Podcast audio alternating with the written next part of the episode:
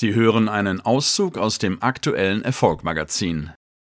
Das häufige Auslagern unseres Gedächtnisses in Handy, PC, Navi und so weiter erledigt dann den Rest.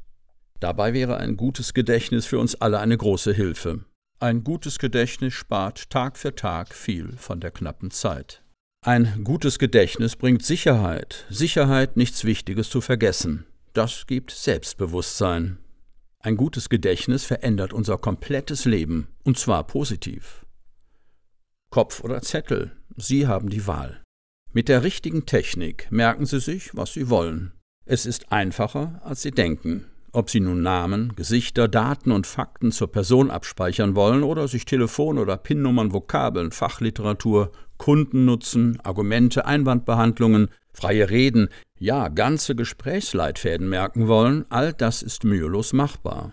Auch die ganz einfachen alltäglichen Dinge, wie etwa einige Erledigungen, den Tagesplan oder die besten Witze merken Sie sich mit der hier vorgestellten Geißelhardt-Technik des Gedächtnistrainings mit Leichtigkeit. Die Grundtechnik ist das Assoziieren, also das Denken und Verknüpfen in und von Bildern und das Zulassen der hierbei empfundenen Gefühle. Da dies die Sprache unseres Gedächtnisses ist, werden gefühlsbesetzte Infos wesentlich besser, länger, genauer und sicherer abgespeichert. Ihr Ordnungssystem fürs Gehirn. So einfach kann es sein. Symbole sind praktisch Ihr Gehirnregal mit zehn Fächern. Und so erklären sich die Symbole.